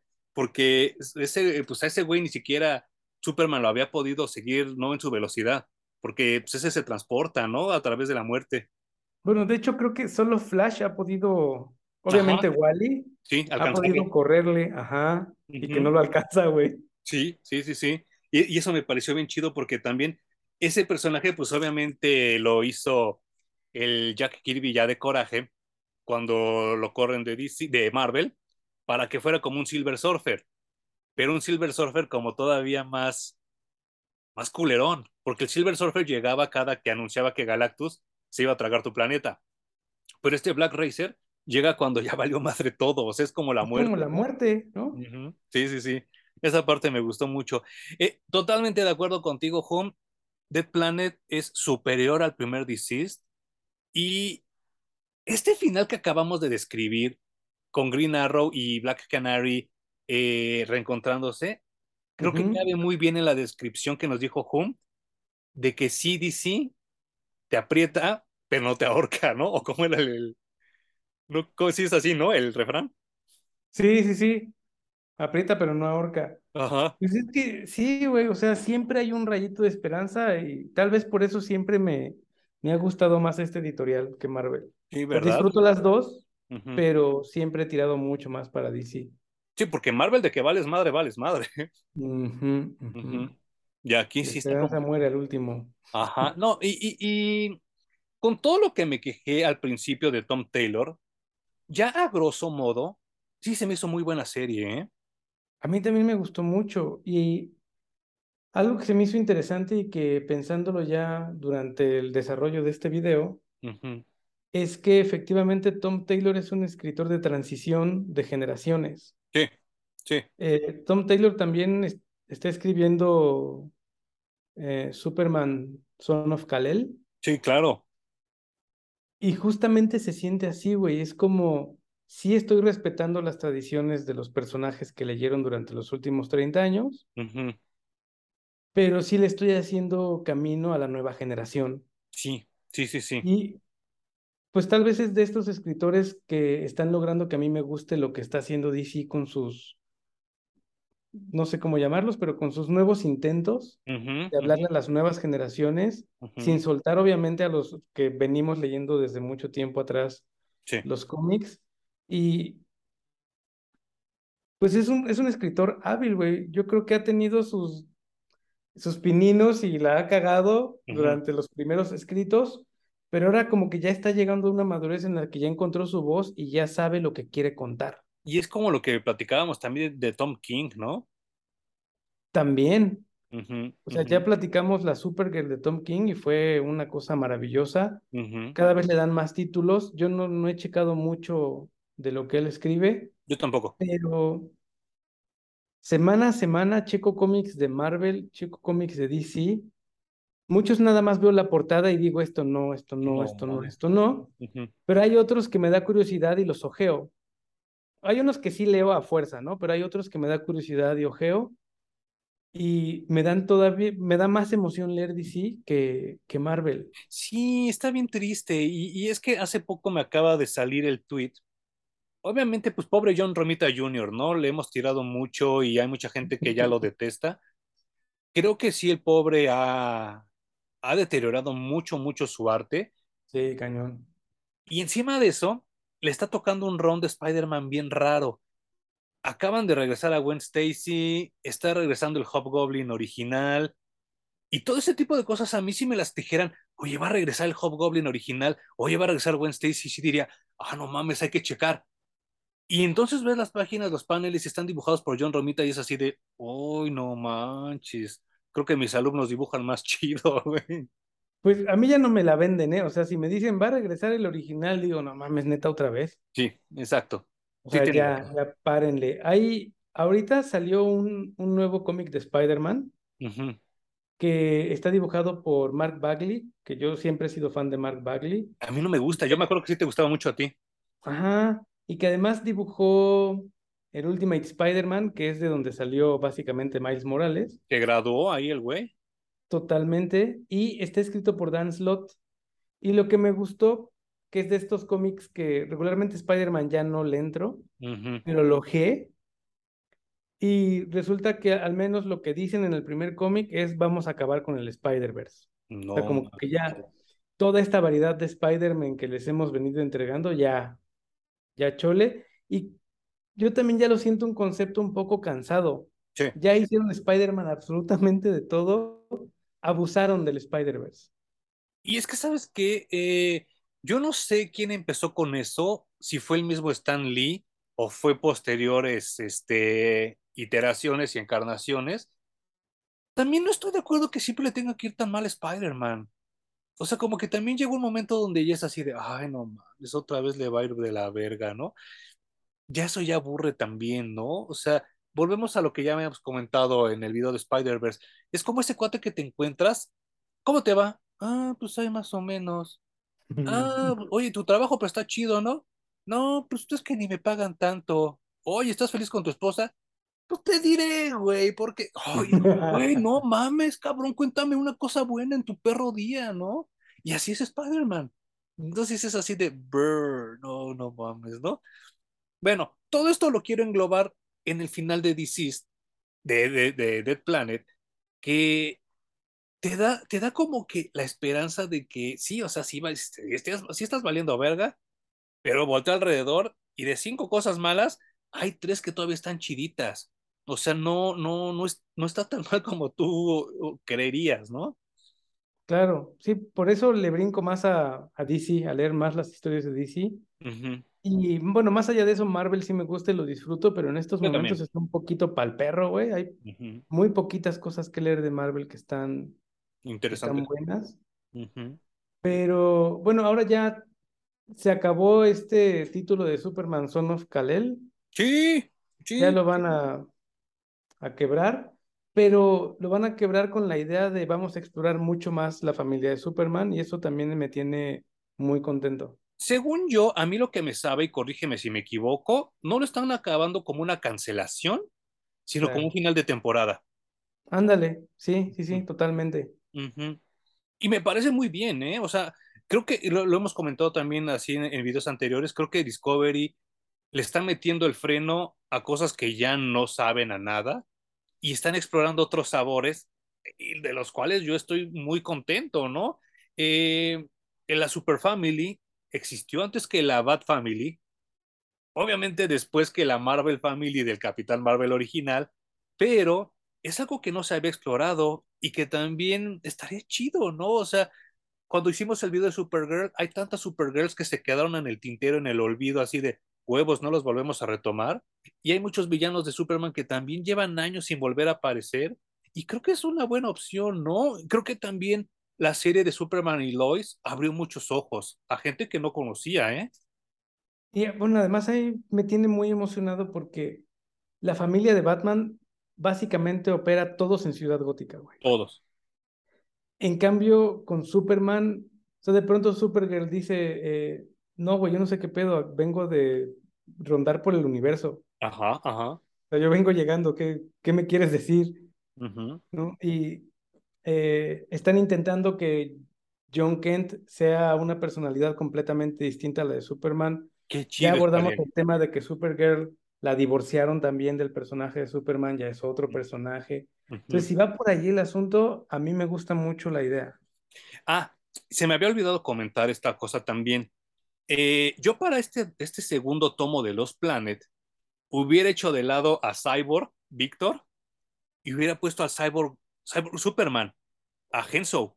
Uh, no manches, eso hubiera estado muy Hubiera bien. estado mucho mejor, porque ese güey siempre ha sido un culero. O sea, yo ese güey sí me imagino esparciendo el virus así, de, ah, culeros, ustedes nunca, nunca me quisieron hacer caso, vámonos a la verga. Y, y regresar al Cyborg otra vez de los Teen Titans en el segundo tomo fue así de, ay, no mames, ya nos habíamos librado de ti. Y sí, es más, se hubiera tenido que sacrificar para hacer la cura y entonces ya nos olvidamos de Cyborg Sí, sí, de sí, ahí en adelante, güey. Sí, no, no sé si a la gente real, realmente le gusta el personaje de Cyborg, no he leído nada al respecto. yo no he conocido a nadie que me diga, no mames, cómo me gusta Cyborg. Yo tampoco. Nadie, nadie. Es más, si ustedes van a las convenciones, que yo ya no voy, pero sí luego cuando paso afuera de una, siempre veo a, lo- a las chavitas disfrazadas de Raven, de Robin y uno que otro del Chico Bestia. Jamás he visto un cyborg, jamás. No, yo tampoco. Digo, también ha de ser muy difícil hacer cosplay de ese güey, ¿no? Sí, claro, Pero he visto más complicados. nunca he escuchado a alguien que defienda al personaje, ni que le guste, ni que lo pida, No, siquiera. Y ya teníamos para representación, que sigo pensando que esa es algo muy gringo, ajá. eh, a Jon Stewart, ¿A Jon Stewart o a, a Black Lightning, no? claro. Ujú. No, no entiendo por qué traer a, a Cyborg, pero bueno, pues ya, ahí está, ni pedo. Oye, en el video de Constantine comenté que me encontré a dos chavos disfrazados, eh, eh, también así en la calle. No, no Bueno, recuerdo. es que yo también creo que no lo comenté. Si lo comenté, una disculpa por ser este reiterativo, pero a mí me dio como mucha risa, mucho, o sea, sentí bonito porque voy pasando aquí por, por donde vivo yo, por el centro, y hay una, ah, eh, hay una estación, ex estación de ferrocarril abandonada que ahora la han, agarrado para hacer Toy Fest y mamadas así como, como así de ese estilo, ¿no? De esas pinches ferias retro que ya están como, como por todos lados y para aventar para arriba, ¿no? Yo iba pasando por ahí, obviamente no entré a esa perra feria porque me cagan las ferias retro, pero afuera estaban haciendo su pinche sesión morbosa de cosplay, todos los pinches fotógrafos así ya rucos así de eh, ricardeándose a las chavas, pero vi a, vi a dos, a dos que me llamaron mucho la atención, eran unos chavitos como que de entre 18 y 22 años, el nombre iba disfrazado de Constantine y la chava de Satana. Y entonces No en mi mente fue así de, qué chingón, o sea, esto no se hubiera visto hace 20 años, hace 10 años. Creo que tuvo mucho que ver las animaciones de DC porque ahí son novios ellos dos. Y entonces los vi y si eran novios de verdad ellos dos porque se daban sus besos y todo. Y dije, ay, qué chido. Digo, la chava obviamente pues era como bastante feilla y no se parecía nada a Satana, pero, pero pues por ejemplo, agarraron a alguien diferente, ¿no? O sea, no fue vestida de Gatúbela, no fue vestida de Batgirl, o sea, y dije, ay, qué chido. Y sí, hasta les tomaron sus fotos así abrazados y todo, ¿no? Qué chingón. Y dije, qué chido que se están moviendo las cosas a ese nivel, ¿no? Pues al menos ya hay que variarle. Y eso es, está muy interesante el momento por el que estamos pasando, porque vemos personajes mm, que antes no hubieran sido representados por gente en el cosplay, No. sencillamente porque no estaban eh, en la televisión, en las animaciones. Casi que tenías que ir con el nerdo del que atendía la tienda de cómics desde hace 20 años para que te dijera, chécate este cómic, ¿no? Ándale, Porque sí. no, no hay manera de que tuvieras contacto con esos personajes. Ninguno. Y me da mucho gusto. Y le voy a tener que preguntar a Po, porque no estoy seguro, yo estoy muy desconectado de, del rubro de las figuras, pero sí me gustaría ver una figura, no la compraría, pero me gustaría que se hiciera de ese Constantine con el casco del Doctor Fate, por ejemplo. Oh, no manches. Se vería chido, ¿no? Estaría muy bueno. Porque además no tiene que ser algo distinto, solamente le agregas un accesorio. El, el, Y, el casco y el, como la bufanda esta del Ragman, ¿no? ajá, Y tan tan. no, no debe ser tan. Es más, esta banda que hace customs de figuras de acción se podría Sí, aventar una muy fácil, güey. sí, no manches. Sí, sí, sí. Y pues bueno, eh, Hom, ¿tendrás recomendación y antirecomendación de la semana? Eh, la misma de la semana pasada, no mames, She-Hulk. Ah, ahorita voy a aventarme el último capítulo. Qué cosa más maravillosa, güey. Yo no sé cómo hay gente quejándose de ese. Para mí ya se montó en mi mejor serie de Marvel. Puede ser, ¿eh? Puede ser. Te- insisto que, que creo que mi favorita es Falcon y Winter Soldier, pero soy muy Ajá. parcial porque el Capitán América es mi favorito, ¿no? Ah, pues sí, güey. Y entonces, esta sí está muy cerca, ¿eh? Está también muy cerca a Falcon y Winter Soldier y sí estoy como muy contento también. Termínala y ya nos dices la, la siguiente. Y mi antirecomendación, tristemente, es Halloween Ends. ¿Qué me estabas diciendo? No manches. No, o sea, no quiero hacer spoilers ni nada, pero o sea, lo único que puedo decir es que se pasaron de lanza, destruyeron todo lo que habían construido No manches. y acabaron con mi fe en las franquicias de los ochentas. Ya no quiero ver ninguna película ni de Jason, ni de Freddy, ni de Ash. Ya, güey, ya. No, ya váyanse a la verga. No, ya. Déjenlas allí, tan mágicas que eran. O sí, sí, hagan buenas cosas, ¿no? O sea, creo que la que sacaron de Texas Chainsaw fue bastante buena, por ejemplo. Sí. Scream es de los noventas, pero también me pareció buena. Yo te soy honesto y lo he comentado con Poe en los videos de Poe. A mí no me gustó Halloween, la original de esta. de esta nueva serie. Halloween, Halloween Kills me pareció muy buena, genial. Y ahorita esta que sea una basura, si es así de, ay, no mames. Pero también estoy de acuerdo contigo. O sea, yo ya no quiero ver más Terminator, ya no quiero ver más Volver al Futuro, ya no quiero ver más Star Wars. O sea, ya también, ya agarren otro pedo, ¿no? Porque además hemos visto películas de terror muy buenas, güey, que ya no tienen nada que ver con el de los setentas, ochentas, noventas. Ujú, ujú. Y tú mismo lo has dicho, eh, ya las nuevas, las nuevas generaciones ya no se espantan con esas madres, güey. No, no. Ya mm-mm. necesitan otras cosas y yo también estoy muy contento con el nuevo terror que se está haciendo, Sí, claro, todo lo que está haciendo Blumhouse, uf, está muy, muy bien. Eh, yo mi recomendación de esta semana, me he estado aventando, todavía no lo termino, pero me está pareciendo genial. Esta que se llama Red Sonia, No Vampirella, manches. con Betty y Verónica. Está muy cagado, está muy bien escrito hasta donde yo llevo. Y son de esos crossovers que yo creo que se le ocurrió a alguien metiéndose marihuana, hongos y tienen al mismo tiempo. Y entonces se los, eso mismo se los dio a su editor y el editor le dijo, ah, sí, güey, va, vamos a aventarnos. Jamás me hubiera imaginado este crossover y lo estoy disfrutando mucho. Lo, lo comentamos hace un año en el video de Archie, Archie Horror, que este editorial de Archie Comics y su, y su editor principal, principal llamado John L. Goldman, creo que le está dando luz verde a cosas súper locas, pero que están funcionando, ¿no? Pues por lo que tú me dices, a mí no me hace sentido, güey. O Nada. sea, Vampiriela, Red Sonja, Betty y Verónica, si yo fuera editor, diría, ¿por qué estás pendejo? Que, o sea, hay cosas que no se mezclan, ¿no? Sí, claro, y está muy bueno, ¿eh? Y yo no me, raro. sí, y yo no me había dado cuenta, ya, ya estoy cayendo en, en la mamonería y en lo snuff, perdón, pero no, no era mi intención. No me había dado cuenta que tengo repetido el mismo número, pero con dos portadas diferentes. Te traiciona el coleccionismo, güey. Sí, qué culero, pero bueno, me ha pasado peor. Me he traído dos veces la misma portada y es así de, ay, no Yo soy testigo de ello, sí. y es horrible. Y mi, mi antirecomendación esta semana, híjole, eh, eh, eh, está, está, por, por, por, por, lo, que, lo que voy a decir, porque sí también hay, como mucha gente clavada, clavada en, en, en, esta onda. Hoy hubo algo que, que a mí ya me pareció excesivo. Obviamente no estuve ahí, no lo presencié y no lo voy a hacer. Esta onda del desfile de Star Wars, ¿qué pedo, güey? ¿Qué pedo? O sea, ya, ya todo necesita desfile, ya todo necesita tapar las calles. O sea, ya los fans de Star Wars son raros. Y esto como que todavía es otro empujón para evidenciar su rareza. ¿Me puedes explicar, güey, qué pedo? Eh, no sé cómo conectarlo con el tweet de Tenoch Huerta. ah, no lo vi, ¿qué dijo? Nada ¿No? más vi el desmadre, pero no vi, no vi este. Este, dijo, parafraseando porque no puedo recordar así exactas las palabras exactas, pero eh, si no le piden a los judíos celebrar el holocausto y a los nazis, Uh -huh. ¿por qué nos piden a nosotros celebrar el día de Cristóbal Colón?